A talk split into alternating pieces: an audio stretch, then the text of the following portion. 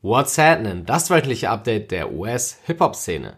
Hier ist Benjamin und das sind die Themen der Woche. R. Kellys dunkle Vergangenheit ist weiterhin der Mittelpunkt der Medien. Lil Uzi Vert meint, er hört auf mit Musik und Ray Stramert macht ihn das gleich mal nach. Was ist passiert? Das erfahrt ihr jetzt. Also, what's happening?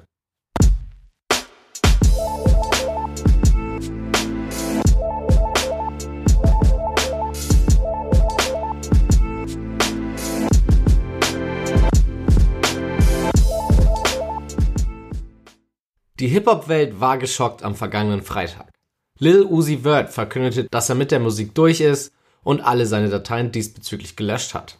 Das und eine Danksagung an alle, die ihn in seiner Karriere supportet haben, reichte aus, dass quasi die gesamte Community in Schock zurückgelassen wurde. Eigentlich warten wir nämlich seit einiger Zeit auf sein zweites Studioalbum Eternal Take. Außer einer Menge Teaser gab es da bisher nichts. Und eigentlich sollen wir auch kurz vor dem Release von jenem Tape sein. Jetzt aber diese 180-Grad-Wendung. Was ist passiert? Wie gesagt, mehr Ausführungen gab es von Lil Uzi Vert nicht bezüglich seines Rücktritts. Man kann also nur spekulieren, was ihn dazu gebracht hat, all seine Musik zu löschen. Er wäre auf jeden Fall nicht der erste Rapper, der sein Karriereende ankündigt und dann einfach so weitermacht. Oder, und jetzt kommen die Verschwörungstheoretiker, der Post ist Teil seines Rollouts für sein Album. Die Idee stelle ich jetzt einfach mal in den Raum.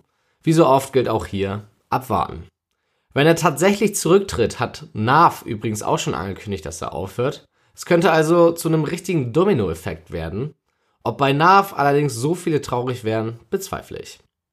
Tatsächlich war das aber nicht der einzige Schock am Wochenende für Fans von Rapmusik, denn auch ein zweiter Eck sprach von seinem Karriereendung bzw. einer Trennung. Ray Srammett. Um genau zu sein, hat das nämlich Slim Jimmy gesagt. Er redete sich auf Twitter geradezu in Rage. Er sei sein eigener Herr, ihr habt gewonnen, ihr, die Fans wahrscheinlich. Das Du Race Rammert ist vorbei und ihr habt immer noch Sway. Das waren Jimmys Worte. Und auch hier reagierten viele Fans direkt mit einer Menge Trauer. Kurze Zeit später entwarnten die Brüder allerdings schon wieder mit einem Tweet. Brüder bleiben Brüder. Und ganz nebenbei hat Slim Jimmy in seiner Wutrede auch noch angekündigt, dass er ein Solo-Projekt droppt. Scheint also doch alles gut zu sein. Zumindest für jetzt, Irgendwas wird wohl den Gefühlsausbruch von Jimmy ausgelöst haben. In letzter Zeit haben die beiden ja beispielsweise auch vermehrt Solo-Projekte gemacht. Vielleicht ist hier auch Eifersucht ein Thema, denn Sway ist kommerziell deutlich erfolgreicher als Jimmy. Aber auch das sind nur Spekulationen. Auch wenn jetzt alles wieder zwischen den beiden Brüdern gut ist und es immer noch Swam for Life heißt, Konflikte sind durch Jimmys Ausraster trotzdem entstanden. Trippy Red hat sich nämlich über Jimmy lustig gemacht und gesagt, dass wir eh nur Stray Lee's Parts hören bei Ray Strammer's Songs. Jimmy reagierte direkt und sagte, dass Trippy ein Kind und ein Klon von Sway sei.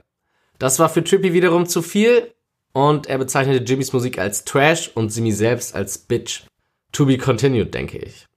Und na klar ging das über Nacht noch weiter. Jimmy postete jetzt simpel You can fight, Trippy Red. Nicht, dass das jetzt handgreiflich wird. Surviving R. Kelly schlägt immer noch große Wellen in den Staaten. Die Doku, die R. Kellys dunkle Vergangenheit mit sexuellem Missbrauch von Minderjährigen, bewegt weiterhin viele Fans und auch Beteiligte der Musikszene. Und natürlich auch R. Kelly selbst. In Georgia wird jetzt gegen ihn ermittelt, weil eine Familie behauptet, dass er ihre Tochter gegen ihren Willen festhält. In Chicago ruft man die Opfer dazu auf, sich zusammenzutun und gegen R. Kelly rechtlich vorzugehen. Und was sagt R. Kelly dazu? Der meint, dass er die Hälfte der Leute aus der Doku gar nicht mal kennt. Und er will immer noch alle Beteiligten verklagen. Sein Manager sagt sogar, dass R. Kelly komplett unschuldig ist, weil er nicht wusste, dass die Frauen, mit denen er geschlafen hat, minderjährig waren. Trotzdem scheint es für R. Kelly momentan nicht zu laufen. Sein Studio in Chicago soll verkauft werden, weil er seine letzten Zahlungen nicht getätigt hat. Zudem soll sein Label seine Musik auf Halte haben. Obendrein wurde R. Kelly auch noch übers Wochenende ins Krankenhaus eingeliefert, aufgrund von Panikattacken. Mitleid hatte trotzdem niemand für ihn, fast niemand. Während Corman sich und alle seine Kollegen in der Schuld sah, weil sie nichts gegen R. Kellys Taten unternahmen, hat Lady Gaga ihre Kollabo mit R. Kelly als Fehler betitelt und sie von allen Plattformen entfernt. Und auch Chance the Rapper wettete weiter gegen Kelly und alle anderen wegen sexuellen Missbrauchs angezeigten Freunde von ihm. Auf der anderen Seite hatten Future und French Montana einen neuen Ansatz an die Sache. Future meinte, dass wir dem Mann nicht zu viel Aufmerksamkeit geben sollten. Ein Argument, was dafür spricht, sind Kellys Streaming-Zahlen, denn die sind um 116% gestiegen. Damit verdient R. Kelly noch ordentlich Kohle. French Montana wurde noch ein bisschen deutlicher und meinte, dass wir R. Kellys Legacy nicht beschmutzen sollten. Laut ihm hat jeder große Künstler, wie beispielsweise Michael Jackson, so eine Phase durchlebt. Dafür bekam French allerdings viel Gegenwind, weshalb er auch seine Aussage ein wenig relativierte und meinte, dass er die Erlebnisse der Opfer nicht kleinreden will. Das ist auch etwas, dem ich zustimme. Bei all dem Trubel darf man nicht die Opfer vergessen. Das wäre auch noch wichtig bei Future hinzuzufügen. Kümmert euch jetzt nicht zu sehr um Kelly, sondern konzentriert euch auf die Opfer. Da muss man einen Weg finden, dass die ihre Gerechtigkeit bekommen und sowas in Zukunft nicht nochmal passiert. Neue Projekte gab es auch diese Woche noch keine. Wer aber trotzdem neue Musik braucht, kann sich gerne die neuen Tapes von zwei Newcomern anhören. Comethas Sign droppte Barsky 2 und Wi-Fi's Funeral beschenkte uns mit Connected. Richtig los geht es aber diesen Freitag, den 18. Januar. Witch the Kid wird sein Album The World Is Yours 2 droppen. Dazu gesellt sich YNW Melly mit seinem Projekt We All Shine und auch Puya und Young Pinch haben neue Projekte für den 18 angekündigt. Und das ist noch nicht alles. Wie bereits berichtet, wird auch Future sein nächstes Album droppen. Da haben wir jetzt auch einen Titel bekommen. The Wizard wird es heißen. Besitzer von Apple Music können sich außerdem über eine Dokumentation zu dem Album freuen. Kommen wir jetzt zu neuen Projektankündigungen. Sehr überraschend wurde von XXX Tentacions Instagram-Account die Platte Members Only Volume 4 für den 23.01. angekündigt. Members Only ist natürlich das Kollektiv, dem X angehörte. Überraschend zuerst, weil niemand von dem Projekt so richtig wusste und zweitens, weil der 23. ein Mittwoch ist. Untypisch also für eine Veröffentlichung. Die Erklärung macht aber Sinn, denn der 23. wäre X's 21. Geburtstag. Neben X und anderen Members-Only-Mitgliedern wird natürlich auch Schemas the Slump God mit von der Partie sein. In der gleichen Woche gibt es noch ein interessantes Release. Boogie wird sein Album Everything's for Sale droppen und wer Boogie noch nicht kennt, der ist bei Eminems Label unter Vertrag und dementsprechend darf man auf diese Platte gespannt sein. Seine Single Silent White feiere ich beispielsweise schon sehr hart. Newsflash. Vor etwas mehr als zwei Jahren haben sich Nicki Minaj und Meek Mill getrennt. Trotzdem herrscht zwischen den beiden immer noch Spannung. Nicki änderte bei einem Konzert ein paar Lines in ihrem Rap und sagte, dass sie ein paar von Meeks Geheimnissen erzählen könnte. Meek antwortete sofort auf Twitter mit der Frage, was er denn überhaupt getan hat, dass Nicki auf ihn losgeht, anstatt auf die Leute, die sie dissen. Eine kleine Drohung gab es von ihm auch noch hinterher, als er meinte, dass Nicki ihn lieber in Ruhe lassen sollte, weil Meek, was Wahrheiten angeht, gerne zurückfeuert. Bislang eskalierte die Situation noch nicht. Ein erstes Foto von 6 9 aus dem Gefängnis ist aufgetaucht. Und allem Anschein nach geht es ihm gut. Mit dem Hand auf dem Hintern seiner Freundin posierte er auf dem Foto, welches seine Freundin hochlud. Die Caption sagte einfach, dass es ihm gut geht. Das ist doch schön.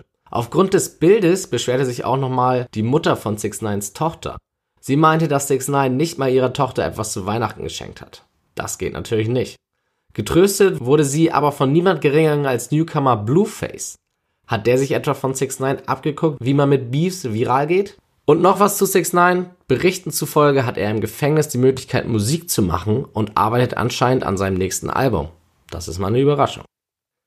Travis Scott hat sich letztendlich doch dazu entschieden, bei der Halbzeitshow des Super Bowls zu performen. Vor ein paar Wochen hatte ich die Problematik eines Auftritts bei der NFL schon besprochen Kurz gesagt hat der Spieler Colin Kaepernick seinen Job verloren, weil er für die dunkelhäutige Bevölkerung protestiert hat. Acts wie Rihanna oder Cardi B haben einen Auftritt aus diesem Grund auch abgesagt.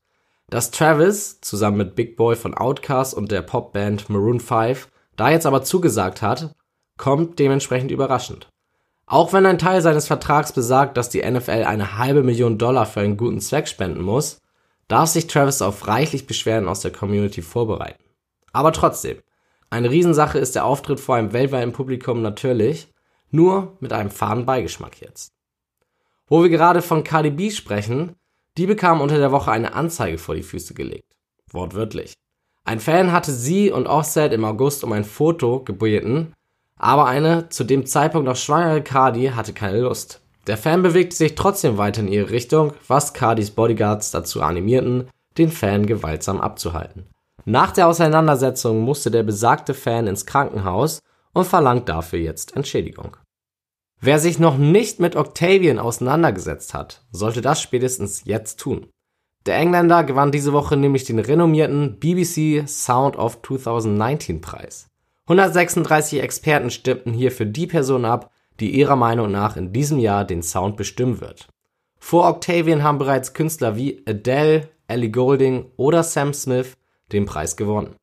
Octavian ist aber nicht der erste Rapper, der den Preis gewonnen hat. 2003 siegte ein gewisser 50 Cent. Aber kein Druck, Junge. Im Februar tourt Octavian übrigens auch durch Deutschland. Natürlich gibt es jetzt noch wieder ein paar Empfehlungen für euch, damit ihr weiter mit Hip-Hop eure Zeit verbringen könnt. Lil Wayne wurde vor einer Weile von BET mit dem I Am Hip-Hop Award geehrt. Jetzt bin ich auf das Präsentationsvideo zu diesem Award gestoßen. Wirklich nett gemacht und unter anderem äußern sich DJ Khaled, Two Chains und Kendrick Lamar zu Wheezy. Das Video zeigt insgesamt nochmal den Stellenwert von Wayne im Hip-Hop. Die zweite Empfehlung ist 50 Cents Auftritt bei der Talkshow von Stephen Colbert. 50 hat zwar nicht mehr so viel mit Rappen am Hut, aber es ist immer schön, einen ehemaligen Rapper zu sehen, der die Musik genutzt hat, um noch größere Dinge zu vollbringen. Und 50 ist einfach super lustig. Gönnt euch den Auftritt also. Alle Links zu den Empfehlungen findet ihr auf whatsapp.de im Beitrag zu dieser Sendung. Und damit entlasse ich euch für diese Woche. Reingehauen.